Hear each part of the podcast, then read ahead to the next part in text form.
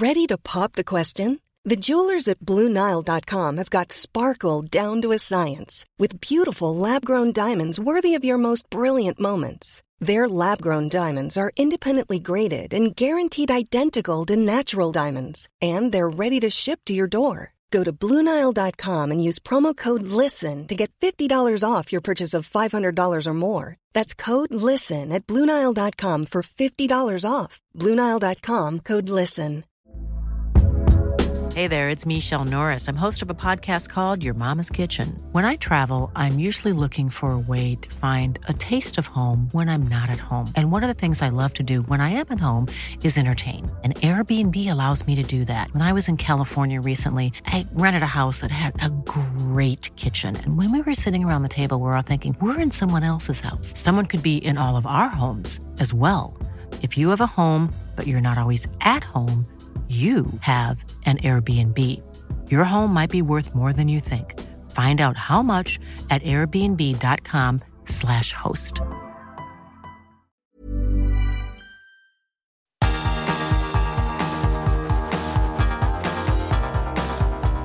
Universo Premier, tu podcast de la Premier League.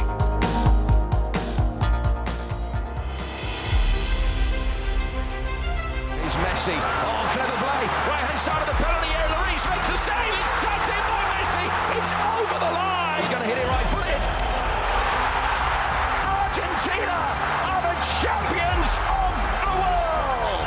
Lionel Messi pens the ultimate ecstatic chapter to complete his already extraordinary story. Messi centre stage in his rightful place. Argentina champions in 2022. Hola, ¿qué tal? Bienvenidos a Universo Premier. Qué ganas tenía de ponerme los auriculares, empuñar el micrófono y hablaros a todos desde esta tribuna. Gracias por querer seguir escuchándome. Soy el primero que sabe que hay mucho contenido ahí en muchas plataformas, eh, contenido distinto, pero también mucho sobre la Premier, sobre fútbol, sobre deporte, y que nos elijas a nosotros es un honor, de verdad. Escucha este programa mientras te aporte, te interese, te divierta, y cuando te deje de aportar, de interesar o de divertir, escucha otro y punto. Mm, esperemos que ese día no llegue todavía. Así que gracias por volver a dar al play tras este paréntesis o descanso de seis semanas y yo tengo las pilas cargadas. Imagino que mi compañero Leo Barsanian también. Felicidades, Leo, por la victoria argentina en el Mundial. ¿Qué tal? Muy buenas, Sabro. Qué felicidad, por favor. ¿Sigue radiante? Sí, absolutamente. ¿El fútbol te ha... Que no se termine nunca este... este ¿Te ha cundido? ¿Te ha cundido ya el fútbol de por vida? Yo creo que sí, me, me cuesta, o sea, no, no puedo pedir más nada, sinceramente. Si se vuelve a dar en lo que me queda de vida otro campeonato mundial, bienvenido sea, pero estoy hecho. Mm, el otro día hablaba contigo y yo te decía, no sé qué es lo que tiene que pasar para que algo te vuelva a emocionar tanto, porque por ejemplo, a mí me pasó que España ganó el Mundial en 2010 y no he gritado un gol como el de Iniesta en la vida. Y en ese momento no me planteé qué será lo siguiente. Simplemente el fútbol ya me había colmado por una serie de, situaciones. Bastó con que un antagonista entrase en mi vida o que Marcelo Bielsa entrase en mi club para de repente volverme a volver loco con el fútbol de nuevo. Es decir, esa sensación de plenitud y esa sensación de que ya el fútbol no me puede dar más puede desaparecer muy rápido también, ¿eh, Leo, te lo garantizo.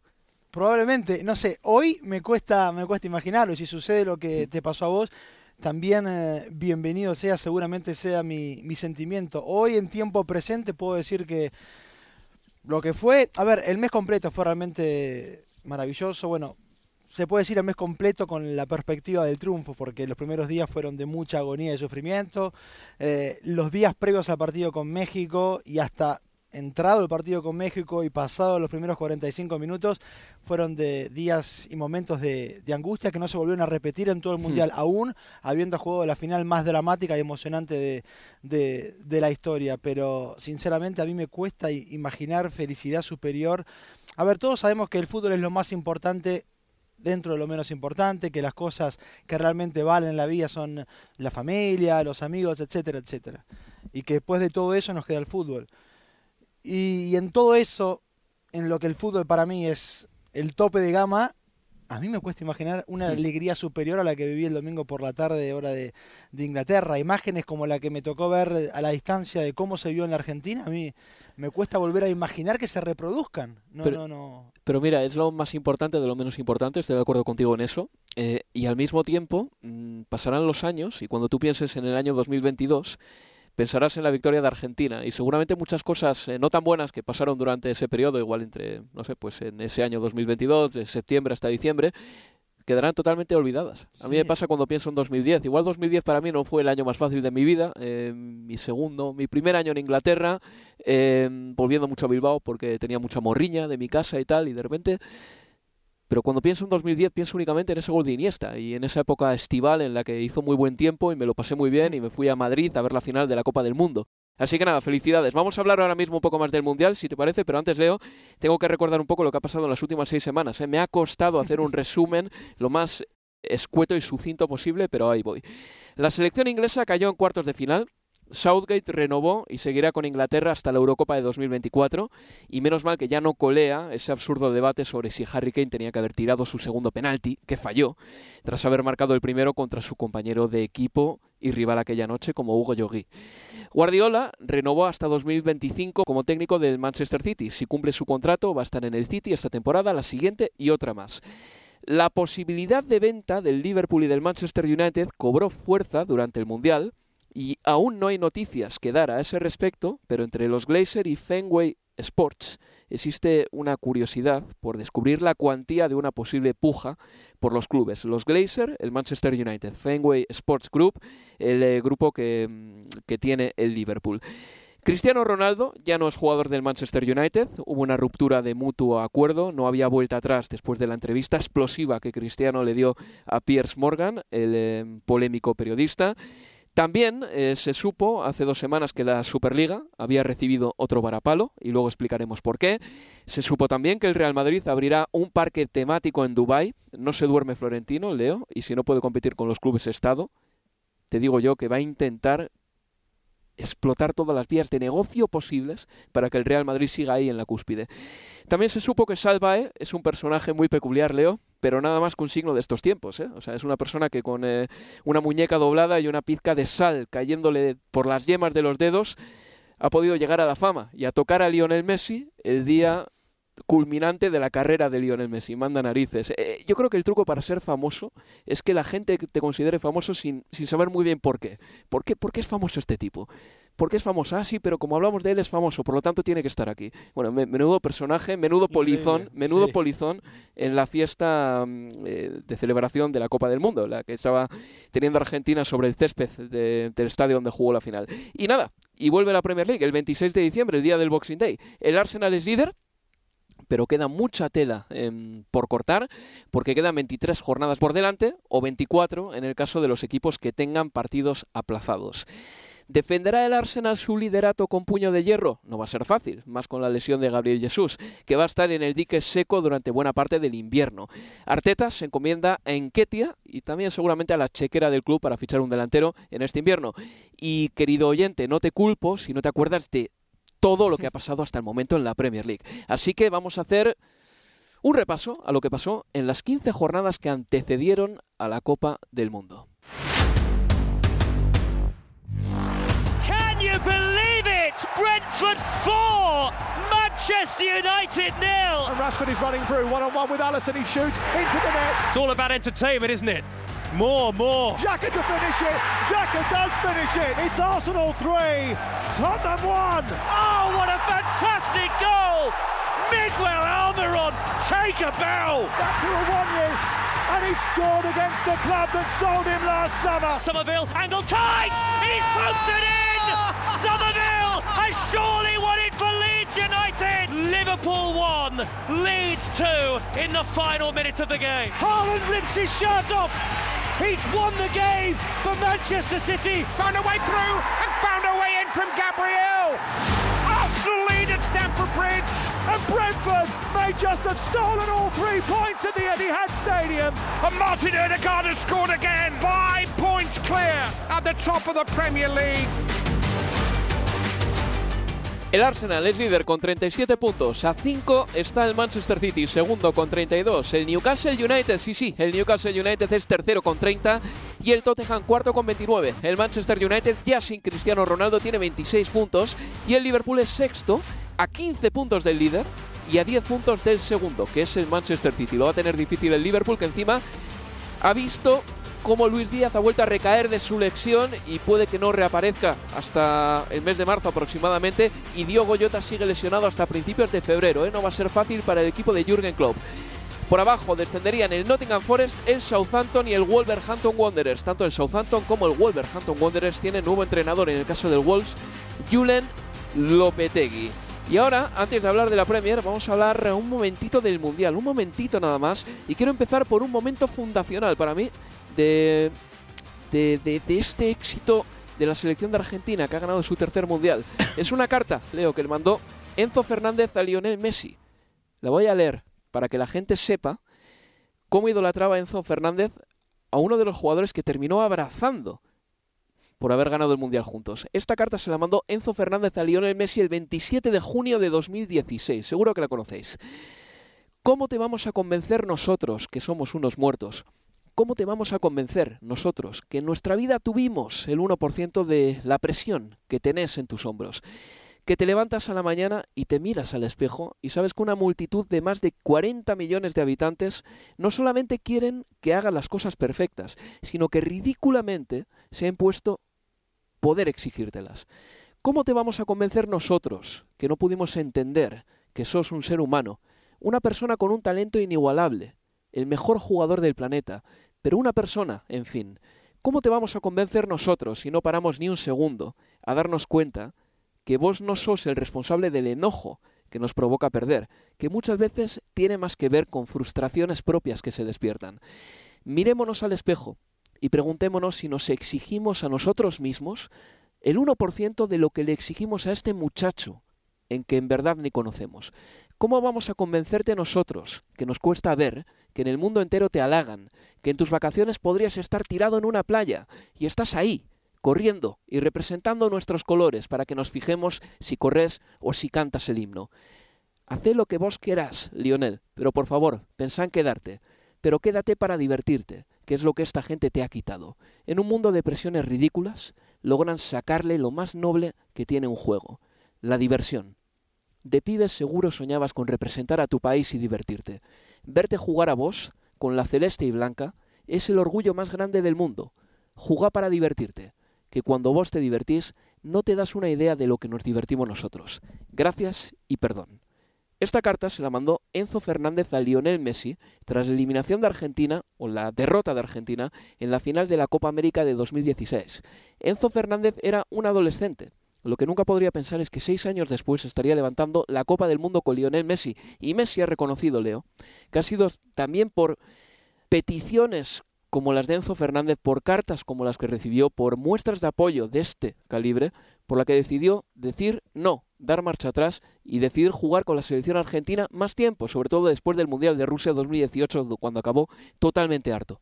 Sí, absolutamente. Esa intención después de la infinidad de, mensajes, de cartas que, le fueron llegando una vez que, renunció y que dijo, me acuerdo, en ese, eh, en ese estadio en Estados Unidos, después de perder la Copa América Centenario, esto no es para mí, ya está, ya lo intenté muchas veces y evidentemente no es para mí. Bueno, y sin embargo, eh, tiempo más tarde... Eh, terminó recalculando y entendiendo como en otra carta o, cuento que, se conoció en estas horas de Hernán Cassiari y hacia Lionel Messi, de que rendirse no era una opción para, para los chicos que lo seguían, que ese debiera ser el mensaje. Bueno, y finalmente eh, regresó y cinco años más tarde ganó lo que no había podido hacer eh, en su carrera, que fue la Copa América, ganar algo con el seleccionado, más allá de que había obviamente triunfado en los Juegos Olímpicos de, de, Beijing en 2008, y a partir de allí todo fluyó. Pero es increíble que esa carta de, Enzo Fernández, seis años después lo encuentre con él en el terreno de juego y, y ganando una Copa del Mundo. Y además, Enzo Fernández demostrando él mismo las cosas que, le pedía a, Messi, esta cuestión de divertirse. Y si hay algo que mostró Enzo Fernández que no le pesó en ningún momento el hecho de estar jugando un mundial, una final, Enzo Fernández debutó en la selección en septiembre de este año. Es, es increíble lo, lo rápido que fue todo y de aquella carta de un chico de 15 años a este mundial para terminar abrazado con Messi, llorando los dos, es, es increíble, pero me parece también que permite explicar el porqué del seleccionado argentino. Eh, hay chicos que están allí o que fueron campeones, que salieron campeones el último domingo, que crecieron teniéndolo a Messi como ídolo, porque no es solo Enzo Fernández, porque Julián Álvarez lo mismo, porque Rodrigo de Paul, porque Dibu Martínez, son tantos que crecieron con él como espejo, que ya no era el sueño propio, como cualquier chico que nace, bueno, sobre todo en un país como Argentina, donde el fútbol es una religión, que el primer sueño que tienen es ser campeón con la selección argentina, sino que era el sueño también de su ídolo. Entonces así se mancomunaban y se juntaban dos corrientes de un mismo sueño, el propio y el ajeno, el ajeno el del ídolo. Y me parece que esa fuerza es incontrastable y por momentos me parece que era y que terminó siendo el motor eh, más importante o uno de los motores más importantes para una consagración finalmente eh, histórica. Entonces ese abrazo de Enzo y Messi termina cerrando un círculo maravilloso, pero es un círculo que es para mí impensado de no haberse abierto eh, o roto esa pared después de tanto cabecearla sino de no haber existido esa final en el Maracaná. Es impensado el Mundial de Qatar de no haber existido un Maracaná en el 2021. Y ha sido una selección argentina que ha sufrido en el Mundial, porque no se gana un Mundial sin sufrir, pero ha estado mucho tiempo por delante en el marcador. Estaba viendo los datos, 340 minutos por delante en el marcador es mucho. Ya en la clasificatoria, mm, las sensaciones eran distintas. Eh, tú, Leo, mm, sitúas el momento en el triunfo en Maracaná para ganar la Copa América de 2021. A partir de ese momento, yo creo que Argentina ha jugado con muy poca histeria en comparación con otras clasificatorias para el Mundial. Sí, y además me parece que, a ver, entre la Copa América y el Mundial hay otro momento importante que es la finalísima en Wembley contra Italia porque demostró yo creo que fue casi de los picos máximos de la era Scaloni en términos de rendimiento futbolístico y ante el campeón de, la Eurocopa de, de así apenas eh, seis meses o un par de meses, eh, de meses antes y, creo que ese nivel que se vio en la finalísima que después, más allá de trabajar con tranquilidad por todo lo que acabas de, de exponer, Argentina no volvió a repetir, sí lo volvió a hacer en la final. La final ante Francia es lo que más se acerca a aquella tarde en, en Wembley. En Wembley, sí. Eh, porque ¿Estuviste? No estuve, no, estuve. Yo, yo sí, y me quedé alucinado. Con un Messi pletórico ese día. Bueno, pero no solo. O sea, fue sobre todo el, dominio sobre una selección de Italia que venía de caer contra Macedonia del Norte, vale, bien, pero había ganado un año atrás eh, la Eurocopa y te digo más. Es que Argentina tenía un sistema de juego engranadísimo. Me daba la impresión de que ya no era un equipo en construcción, era un equipo construido absolutamente. Y con eh, Rodrigo de Paul, Paredes y Lo que era esa mitad de la cancha que salía de memoria, y que fíjate, yo ahí creo que el crédito es del entrenador, de que en el Mundial yo te insisto, o te digo que para mí es el momento en el que más se, se parece en términos de rendimiento a lo que vimos en Wembley, con una mitad de la cancha absolutamente diferente. Hmm. Porque sí estuvo Repol, pero estuvo Enzo Fernández y McAllister, dos que probablemente, si bien McAllister estuvo en la situación de aquella finalísima, no imaginaba, yo creo, un año después encontrarse en la situación que se encontró con un Mundial extraordinario y Enzo todavía ni siquiera aparecía en el, eh, en el radar. Pero me parece que también al final Argentina termina zanjando con este mundial y sobre todo con la final que hizo, que para mí durante 79 minutos fue extraordinaria y en el segundo tiempo suplementario también fue muy bueno. Termina de zanjar esta discusión respecto de, Europa y Sudamérica. Fíjate los triunfos argentinos ante selecciones europeas. Italia, último campeón europeo, 3 a 0 en Wembley. Triunfo ante Polonia, 2 a 0, pudo haber sido 4 o 5 a 0, con un segundo tiempo absolutamente dominante. Triunfo ante, ante Países Bajos, que si bien a uno por decir, bueno, no está en el top 3 hoy mundial, pero es una muy buena selección. Argentina la dominó y no debió haber sufrido y llegar hasta los penales. 3 a 0 ante el subcampeón del último mundial, como fue Croacia, y sin pasar ningún tipo de sobresaltos. Y una final ante Francia que termina en, siendo dramática, emocionante, pero que, insisto, durante casi 80 minutos Argentina pudo haber goleado.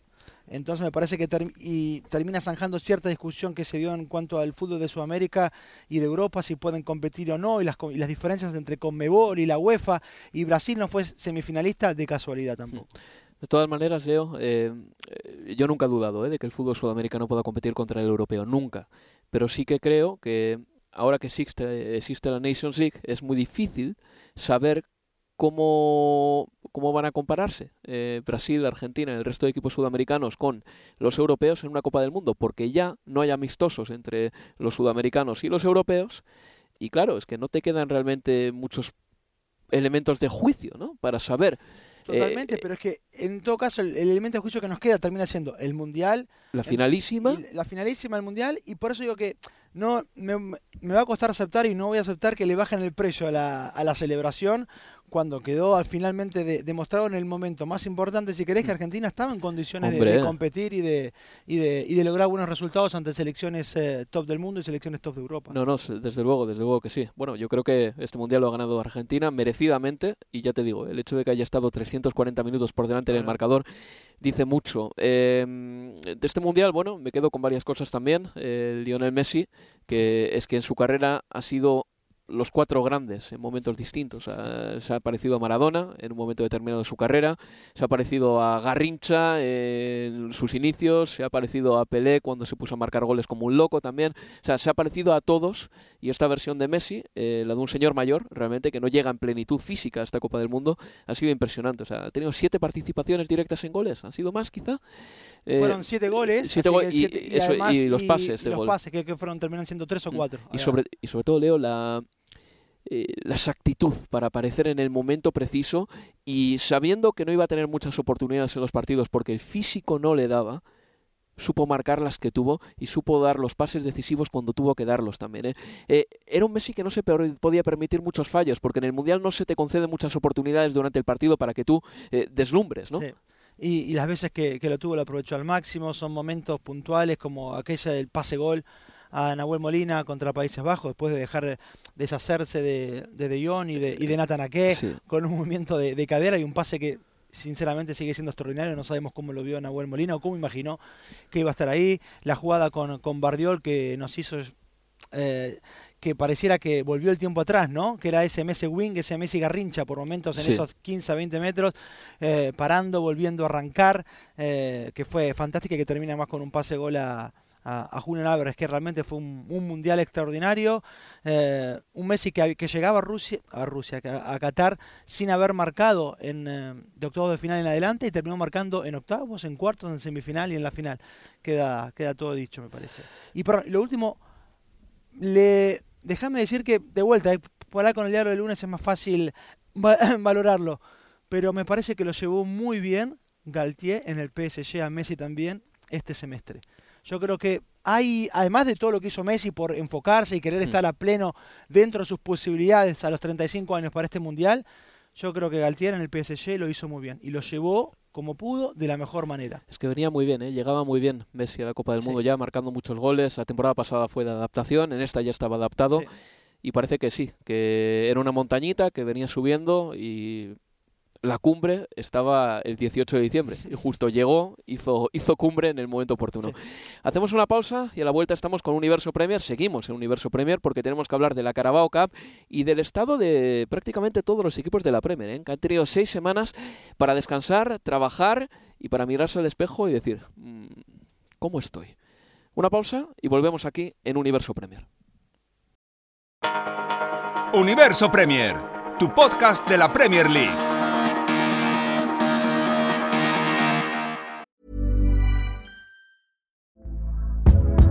Hey there, it's Michelle Norris. I'm host of a podcast called Your Mama's Kitchen. When I travel, I'm usually looking for a way to find a taste of home when I'm not at home. And one of the things I love to do when I am at home is entertain. And Airbnb allows me to do that. When I was in California recently, I rented a house that had a great kitchen. And when we were sitting around the table, we're all thinking, we're in someone else's house. Someone could be in all of our homes as well. If you have a home, but you're not always at home, you have an Airbnb. Your home might be worth more than you think. Find out how much at airbnb.com/slash host. Planning for your next trip? Elevate your travel style with Quince. Quince has all the jet setting essentials you'll want for your next getaway, like European linen, premium luggage options, buttery soft Italian leather bags, and so much more. And is all priced at 50 to 80% less than similar brands. Plus, Quince only works with factories that use safe and ethical manufacturing practices. Pack your bags with high-quality essentials you'll be wearing for vacations to come with Quince. Go to quince.com slash pack for free shipping and 365-day returns. Mom deserves the best, and there's no better place to shop for Mother's Day than Whole Foods Market. They're your destination for unbeatable savings, from premium gifts to show-stopping flowers and irresistible desserts. Start by saving 33% with Prime on all body care and candles. Then get a 15-stem bunch of tulips for just $9.99 each with Prime. Round out Mom's menu with festive rosé, irresistible berry chantilly cake, and more special treats. Come celebrate Mother's Day at Whole Foods Market.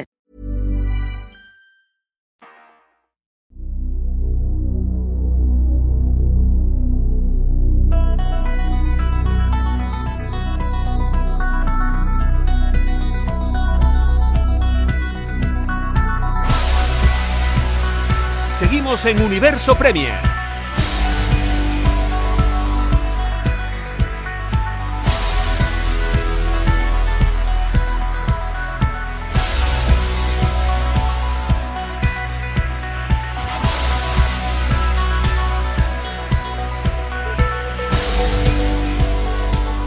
Aquí continuamos en Universo Premier con Álvaro Romeo y con Leo Bachanian. Leo, te quería contar un poco cómo está el, el, fútbol sala en Inglaterra, porque ya te lo he explicado antes pues, fuera del micrófono, pero ¿por qué te cuento todo esto? Porque la Federación Inglesa, la FA, ha decidido crear pues un departamento de fútbol sala, ¿no? Vamos a decirlo así.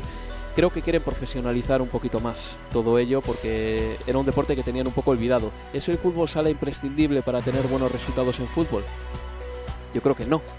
Yo creo que no, pero mmm, seguro que ayuda. Eso, que seguro que ayuda. Seguro, sí. Imprescindible, no sé si hay una fórmula que te diga, sí, si tienes un buen equipo de fútbol sala, si tienes una buena estructura de fútbol sala, vas a tener un buen equipo de fútbol.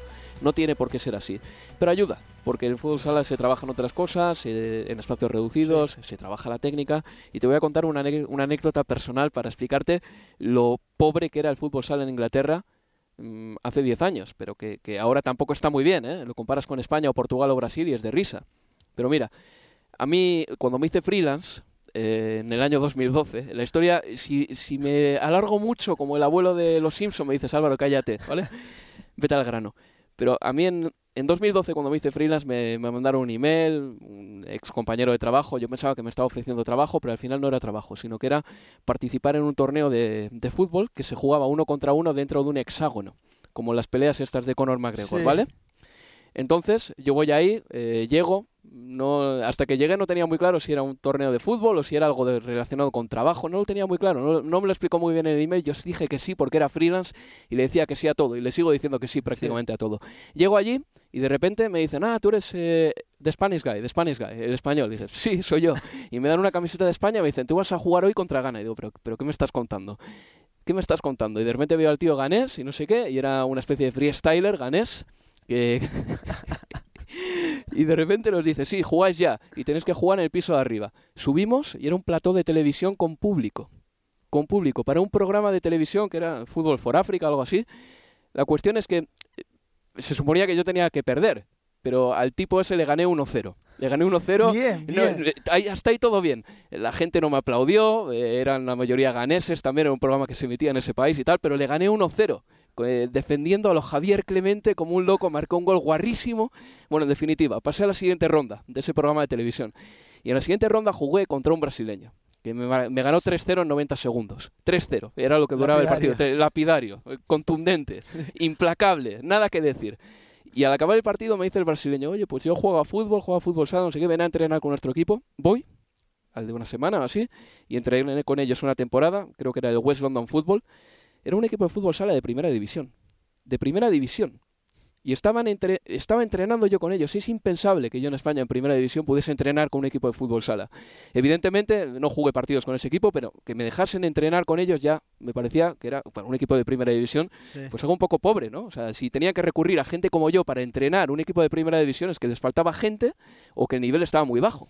El nivel estaba muy bajo. Y ese era el fútbol sala en Inglaterra, Leo en el año 2012, 2014, por ahí, te diría más o menos. Es importante también que si Inglaterra quiere dominar o mejorar en eh, todos los aspectos futbolísticos, que cree una estructura un poquito más profesional, una liga de primera división un poco mejor que la liga de primera que tiene el fútbol sala ahora mismo, que es muy pobre de verdad, y en Europa no consigue resultados casi nunca, o nunca. En favor de, de la FA inglesa es que, a ver, en 10 años, cuando en 2012 centraron las bases del proyecto con el que querían llegar a ser campeones mundiales en Qatar 2022 y pusieron ese reloj dentro del centro de, entrenamiento, que luego lo, quitaron, eh, pero que era un era una cuenta atrás de 10 años hasta Qatar, al Mundial de, de Qatar, a la vista de todos están los progresos en estos 10 años, no solo a nivel de la selección mayor en los últimos 4 años, sino sobre todo en selecciones juveniles. Con lo cual, si a partir de ahora hay un proyecto quizás similar, por lo menos en términos de resultado o de desarrollo de la actividad, en este caso de, del futsal, me parece que hay, hay para creer, digo, porque lo han demostrado ya con el, eh, con el fútbol de, de 11 y el, y el seleccionado inglés. Recursos tienen, eh, creo que a partir de ahí será todo ganancia. Pero sí es verdad que cuando repasás los equipos o las selecciones top de, del futsal, que Inglaterra nunca no haya estado jamás eh, en, esa, en ese listado, en esa conversación. Y tiene falta de campo también, ¿eh? falta de infraestructura, porque se juega mucho aquí en Inglaterra el fútbol 5 con paredes, que es un deporte horrible. Horrible. Porque con los arcos bajitos. Arco bajito y no hay fueras de banda. Claro. lo que significa que cualquier mal pase no es penalizado. Quiero decir, porque la pelota sigue en juego. Entonces la gente se acostumbra a no tener precisión en los pases. Y hay muchísimo inglés que viene de jugar ese fútbol, pero jugando a fútbol sala tú no puedes fallar un pase, no la puedes tirar fuera. En ese fútbol 5 sí, porque las paredes te permiten seguir, seguir jugando todo el rato.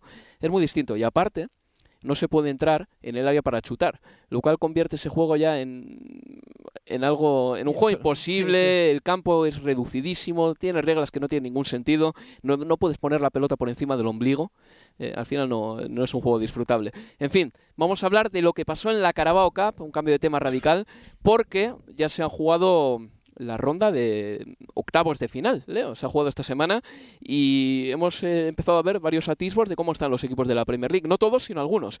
El MK Dons eh, perdió en casa 0-3 con el Leicester City. El Newcastle le ganó 1-0 al Bournemouth. El Newcastle está a tres partidos de conseguir su primer título a nivel nacional desde 1955 es más fácil decirlo que hacerlo, evidentemente. El Southampton le ganó 2 1 al Lincoln City, era la primera victoria de Nathan Jones como entrenador del Southampton que consiguió una remontada con doblete de Che Adams. El Wolverhampton le ganó 2-0 al Gillingham, el Blackburn Rovers perdió 1-4 con el Nottingham Forest, el Charlton eh, pasó por penaltis ante el Brighton, empataron a 0 ese partido, el Manchester United le ganó 2-0 al Burnley con un golazo de Rashford, que me recuerda a uno que marcó Ryan Giggs, mitiquísimo, pero por la banda izquierda. Contra el Arsenal en, Eso es. en Villa Park. Solo que la definición de Giggs fue por la escuadra del primer palo y la de Rashford fue por abajo al, palo, al palo largo. Van de Beek, por cierto, no jugó ni un minuto pese a estar convocado y Sancho no estuvo siquiera en la convocatoria porque ahora mismo está con problemas físicos y se dice también que incluso eh, con una falta de confianza muy importante. El Manchester City le ganó 3 a 2 al Liverpool. Fue el gran partido de esa ronda de octavos de final. Los Reds quedan descabalgados de la Carabao Cup, torneo del que es aún el campeón vigente. Hacía cuatro partidos que el City no le ganaba al Liverpool y el City mantiene vivas sus opciones de ganar su séptima Copa de la Liga en 10 años. Hubo incidentes en las gradas, Leo. Mm, tanto el Liverpool como el Manchester City han emitido un comunicado conjunto condenándolas y empezamos a ver mucha calidad. ¿eh? El City y el Liverpool atesoran una calidad tremenda. Los golazos de Marez y sobre todo para mí el de Salah. Eh, el de Marez, el control es increíble. ¿Y qué me dices de el bailoteo con el desmarque que le pega Salah a Nathan qué? No sé si te acuerdas, ¿no? que amaga que va para allí, pero va para allá al final y termina rematando a puerta vacía. Impresionante. Es una, una amague sin tocar el balón que me hizo acordar a, aunque el de Sala termina en gol y el que yo te voy a mencionar como comparación no, pero que le hace Mbappe eh, a Dinamarca en el Mundial, en el que es un clip de hecho que está, es casi que es un GIF ahí en, Twitter, que amaga con el cuerpo, el danés se va con ese amague, queda y se cae, y Mbappe sale para el otro lado, pero es, es espectacular. Fue un, fue un gran partido, casi te diría que lo de ayer, la sensación que tenía era que una especie de Community Shield 2, ¿no? Porque abrió la temporada con triunfo del Liverpool en aquel momento, en agosto, y ahora es la sensación de que la temporada vuelve a comenzar, ¿no? Por esto del parón por el, por el Mundial, la diferencia es que, bueno, era un partido de, de Copa de la Liga con triunfo de, del City, y también esta cuestión de que, a ver, antes del Mundial concentrábamos, si querés, eh, nuestros comentarios en términos de, del fixture, de la cantidad de partidos que venían, que estaban exponiendo a los futbolistas antes del Mundial, jugando prácticamente cada dos o tres días. Hmm. Y ahora la discusión, no discusión, pero ahora en todo caso es todo lo contrario. Podemos ver que ayer, por ejemplo, Kevin De Bruyne fue su tercer partido en los últimos 40 días. ¿no? Es cuando antes del Mundial hablamos de la cantidad de partidos que había jugado en un corto tiempo y ahora es al revés. Para Darwin fue el quinto partido en los últimos 40 días. Sí, sí, sí, y bueno, entonces, eh, a ver, Eh, por no hablar de Haaland o, O- Mohamed Salah, sí, sí, claro. Entonces, bueno, eh, la verdad no esperaba el nivel que, que vimos ayer. Obviamente yo creo que hubo muchos errores. Evidentemente la defensa de Liverpool va a cambiar por completo porque va a jugar Trent, porque va a jugar eh, Virgil van Dijk el fin de semana. eh, pero no esperaba el nivel que vimos ayer teniendo en cuenta esta cuestión, ¿no? De, de que si queréis vienen de una nueva o segunda pretemporada los, los futbolistas. Pep Guardiola, después del partido contra el Liverpool, reconoció que su era en el Manchester City estaría más completa si ganasen la Liga de Campeones. Y es la primera vez que le he escuchado decir algo así. It's not the only one, but I admit that it's the trophy that we want. And of course, will not be complete my period here if we don't win it. Eso decía Guardiola, But it's not the only one or the reason I, I extend the contract. pero también completaba que no es la razón por la que ha renovado eh, para ganar la Liga de the last Campeones.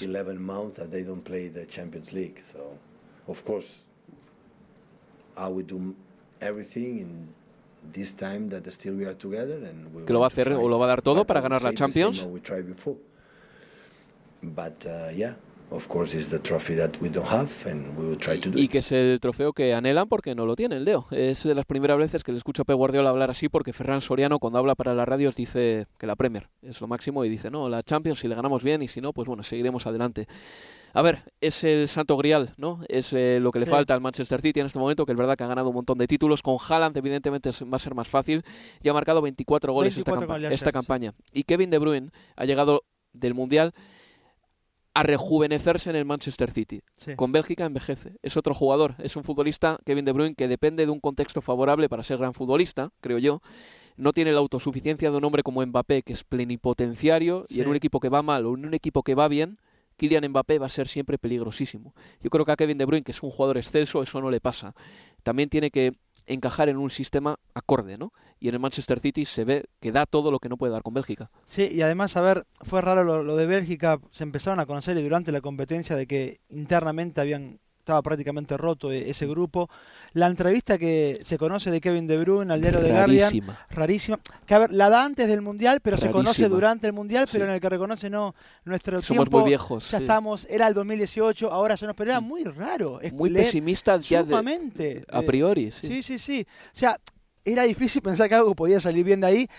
Dicho esto, estuvieron a, a que Lukaku ajustara la puntería un par de centímetros para haber pasado de a, octavos de final. ¿no? Al final es lo de siempre, la, discusión de siempre, los detalles, el mínimo detalle es lo que termina decidiendo muchas veces la, narrativa y en este caso la de Bélgica fue la eliminación, pero está claro que, y lo marcaba creo también hace Guardiola después de- del partido, de que necesita que Kevin De Bruyne recupere ese fuego interno para, para recuperar su mejor nivel y ayer quedó demostrado que, que, parece que ya lo, lo encendió de, de entrada antes del parón para irse a, a Qatar, tenía 13 asistencias y 3 goles en 19 partidos y el partido que hizo ayer Hmm. fue realmente buenísimo, con dos Sí. pases gol también.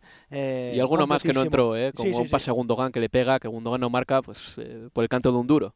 No, no, no, muy buen partido de, de Kevin De Bruyne anoche. Bueno, pues los cuartos de final quedan así. El United, Manchester United se enfrentará al Charlton Athletic, el Newcastle United al Leicester City, el Nottingham Forest al Wolverhampton Wanderers y el Southampton al Manchester City. Los partidos se disputarán en la semana del lunes 9 de enero. El enero del Manchester City, por cierto, es puñetero, ¿eh? porque se enfrenta al Chelsea el día 5, al Chelsea otra vez en FA Cup el día 8, al eh, Southampton en los cuartos de final de la Carabao Cup después, el 14 de enero contra el Manchester United y el 19 de enero contra el Tottenham. Bueno, bueno. Así que el calendario de enero para el City es complicado, pero lo bueno es que Haaland está pletórico porque no ha jugado nada de fútbol de selecciones. En cuanto al Liverpool, a ver, se ha complicado la recuperación de Luis Díaz, Sí. Leo. Eh, Jürgen Klopp eh, describió como un tortazo en la cara, un soplamocos, como dirían en mi familia, eh, la última recaída del colombiano. Se lesionó otra vez en la misma rodilla y tuvo que volver a operarse y podría estar fuera hasta marzo. Esto se suma a lo de Diego Jota. Darwin no termina de carburar. Y ahora mismo el Liverpool tiene tres delanteros hábiles, que son Salah, Darwin Núñez y Roberto Firmino. Casi Roberto Firmino, porque ayer no jugó porque tuvo una, una lesión en, la- en los últimos entrenamientos, con lo cual, a ver, no de gravedad, nada que lo vaya a marginar demasiado tiempo, pero bueno, ayer tuvo, tuvo un toque, o no estuvo justamente porque tuvo un toque en, en los entrenamientos. Es, va a necesitar tirar muchísimo de que Darwin, ojo, porque antes del Mundial Darwin, acordate que se fue a Qatar en forma, estaba haciéndolo muy bien, siete goles en los últimos 10 partidos, pero más allá de eso, hasta en partidos en los que no marcó, como el que nos tocó hacer ante el Tottenham, eh, cuando el Liverpool ganó visitante 2 a 0, lo hizo muy pero muy bien. Pero ayer se lo notó, no sé si es justamente porque el Mundial no fue bueno para él y para Uruguay, si la falta de confianza en el, regreso, aunque le marcó dos goles al Milan eh, la, semana pasada en un, en un amistoso, pero va a necesitar que recupere la forma inmediatamente. Lo mejor para el Liverpool es que Darwin es pura energía. A veces un poco ¿no? Como los caballos que no están eh, embridados. Eh, y eso le va a venir muy bien porque Salah y Firmino, sobre todo Firmino, no presionan como presionaría, por ejemplo, un hombre como Diego Goyota o como Luis Díaz. Y hemos hablado de la edad de algunos jugadores del Liverpool, que puso el otro día a Milner de lateral derecho. Quiero decir, necesitamos un Liverpool energético para recortarle 10 puntos al City y 15 al Arsenal. Es que la situación es complicada, ¿eh? y Klopp lo sabe. Absolutamente. Y bueno, de, de hecho, hasta el momento de irnos a Qatar, teníamos la duda, bueno, y sigue estando así, a ver, tendrá el Liverpool la posibilidad ya no ya no de, pensar en, la Premier, pero de, colarse entre los primeros cuatro en, en zona de, Champions, teniendo en cuenta cómo está la temporada hoy día y con quienes compite, con, eh, con gente que hasta hace poco allí no estaba, como es por ejemplo el caso del, del, del Newcastle pero por eso lo de Diego Jota y lo de Luis Díaz son, a ver, contratiempos importantes, pero no hay manera o no hay por qué desconfiar de lo que puedan llegar a ser ni Sala ni, ni Firmino. Yo creo que vamos a ver bastante más de Carvalho también, que ayer no, no, lo hizo mal. Y, y, hablando de esta cuestión de, de, la edad y, de la presión en ataque o de la recuperación tras pérdida, que es tan importante para Klopp, yo creo que la energía de un joven como Carvalho también puede ser muy importante. ¿Y qué hay del Arsenal? Porque, a ver... Mm, va a peinar el mercado. Se ha lesionado Gabriel Jesús, eh, que ha sido operado de la rodilla. Eh, lo de Ben White ha sido raro, que dejó la concentración de la selección inglesa y todavía se dijo que era por motivos personales, pero sin ir al detalle. Yo me pregunto si es posible quitar el pause, dar al play y seguir como estábamos. Pero tanto para el Arsenal como para el Napoli en Italia o como para el Benfica en Portugal. Quiero decir, este mundial no les ha venido muy bien a estos equipos, que estaban en una racha pletórica y querían seguir jugando más. Vuelve el fútbol para el Arsenal. Mm, se va a enfrentar al West Ham United en el Boxing Day. ¿Cómo lo ves? Es, a ver, con, la ausencia de, Gabriel Jesús es un signo de interrogación grande, más allá de que Arteta eh, esté convencido que el club va a tener que, desembolsar su dinero para, para volver a ser competitivo en, en, esa zona. Lo de Jesús hasta irnos a Qatar había sido muy bueno, más allá, no en términos goleadores, porque si no me equivoco eran cinco o seis goles los que había marcado, pero había sido importantísimo. Leo, la presión arriba. Tremendo. Lo del partido, contra el Chelsea. Eso, sí, en Stamford Bridge. Escandaloso. Escandaloso, absolutamente. Y, a ver, ¿y en qué tía cuesta pensar en un Arsenal que pueda mantener eh, la aurora de, querer llevarse esta Premier, teniendo como referencia a Enquetia, que marcó ante el Lyon ahora en, en Dubái en pretemporada, que fue titular ante el Milan, ante la Juventus pero va a necesitar un otro tipo de fuego allí adelante.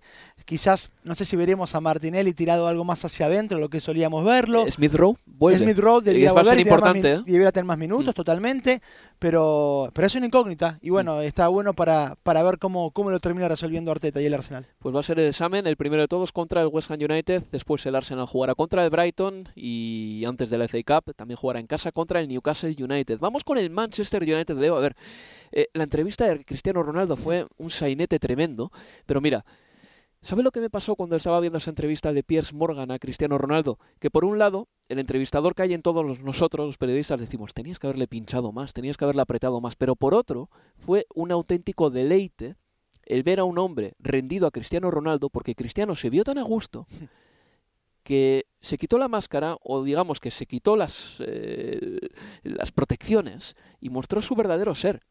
Y Cristiano Ronaldo habló con una franqueza tremenda sobre lo que pensaba en ese momento del Manchester United, sobre lo que pensaba de todo el mundo. Y después de esa entrevista ya no había vuelta atrás. Uno no se puede quedar en un equipo después de decir eso del club, del entrenador, del entrenador e incluso y, de los compañeros. No puede ser, no puede ser, Leo, no hay manera. Pero esa entrevista dejó muy tocado a Cristiano Ronaldo. Evidentemente Cristiano Ronaldo sabía lo que decía también y lo dijo. Y fue como pulsar el botón de eject. Sí, ahora, a ver, eh, eh, apretado eh, ese botón y a conciencia para que todo termine con Cristiano Ronaldo jugando en, en Arabia Saudita es, es también increíble, ¿no? triste, ¿no? Y triste, totalmente, por una carrera que no, que no, que no merece ese final, pero es que era estaba más que claro que una vez que se comenzaban a conocer, ya no solo la entrevista completa, pero sí los primeros clips, que esa situación era insostenible, el club estuvo bien, no inmediatamente, pero esperó unos días para, para prudenciales, para analizar, ver completa la entrevista y, dar un comunicado en el que terminaban el, contrato de manera unilateral, que era lo que buscaba Cristiano, lo que todos esperaban que sucediera, y era la mejor determinación para el club.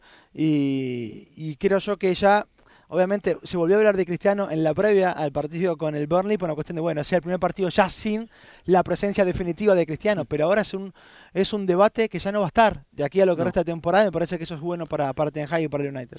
Estoy de acuerdo contigo, Leo. Bueno, en fin, es el final de Cristiano Ronaldo, seguramente en la Premier League. Eh, al final se ha terminado yendo, tampoco marcó en el Mundial más un gol de penalti. Está siendo un momento complicado para el astro portugués. Ya nos queda poco tiempo para terminar este universo Premier, pero me gustaría decir algo sobre el Wolverhampton Wanderers, Leo, antes de irnos. Eh, tuve la suerte de estar unos días en Marbella con el Wolverhampton Wanderers, eh, trabajando con la Premier League, y hablando con Lopetegui, él reconocía eh, que necesitaban fichajes.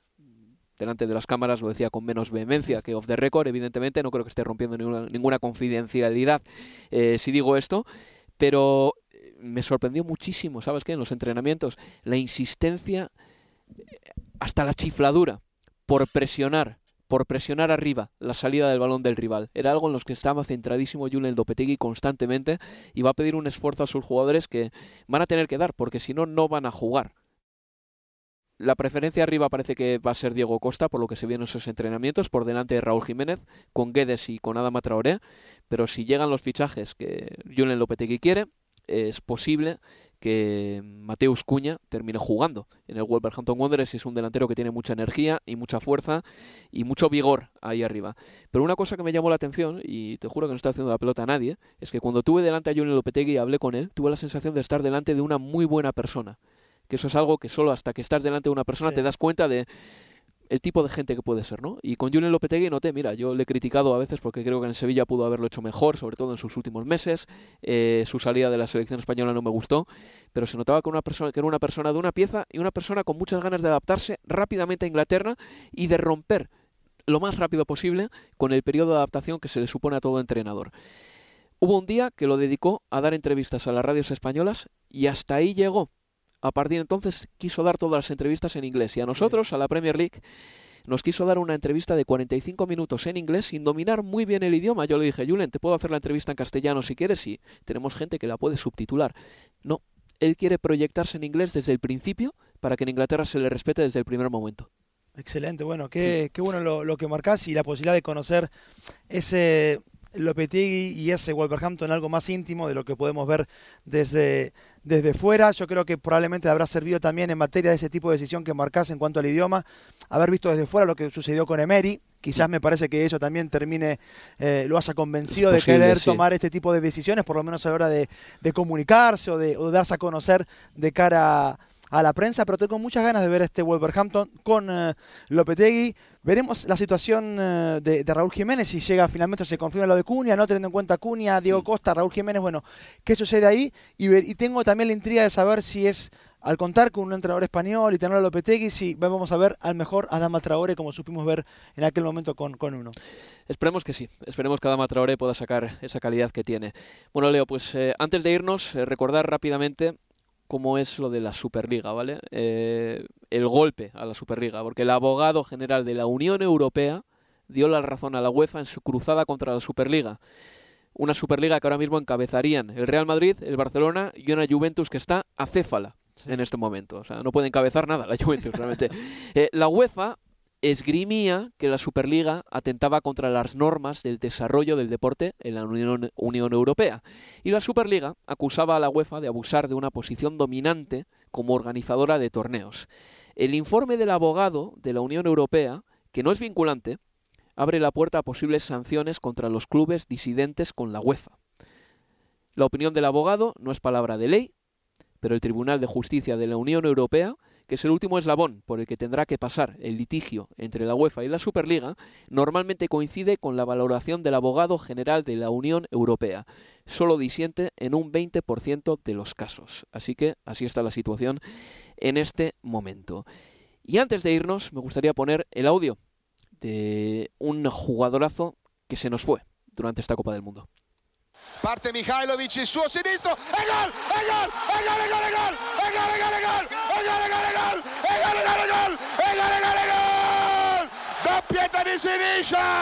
Es el serbio Sinisa Mihailovic Leo, que falleció después de una dura lucha contra la leucemia. Tenía... Qué zurda, qué zurda. Qué zurda, qué manera de tirar las faltas y qué pena también. Se ha ido muy joven, ¿eh? Oh, sí. Mihailovic es eh, el último personaje, o el último protagonista del que vamos a hablar en este universo Premier, que nos ha salido un poquito más largo de lo habitual, pero espero que me excusen, porque Leo Bachanian tenía mucho que contar en el día de hoy. Leo, cuídate, amigo. Un placer. Y nos escuchamos este fin de semana, ¿eh? porque vamos a emitir el Aston Villa Liverpool a las cinco y media, Eso hora es. de Inglaterra, el 26 de diciembre. Y dos horas y media después, es decir, al término del Aston Villa Liverpool, haremos el Arsenal West Ham United. Hasta entonces, cuidaos amigos y pasar una feliz Navidad. Adiós, adiós, adiós.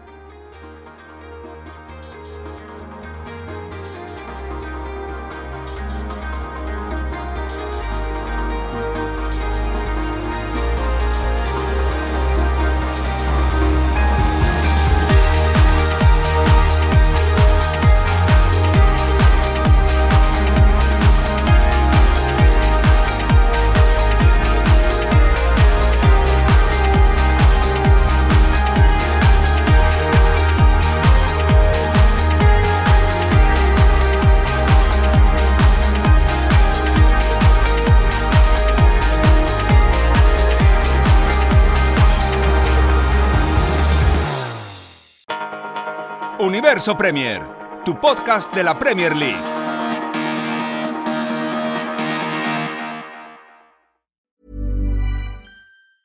Normally, being a little extra can be a bit much, but when it comes to healthcare, it pays to be extra.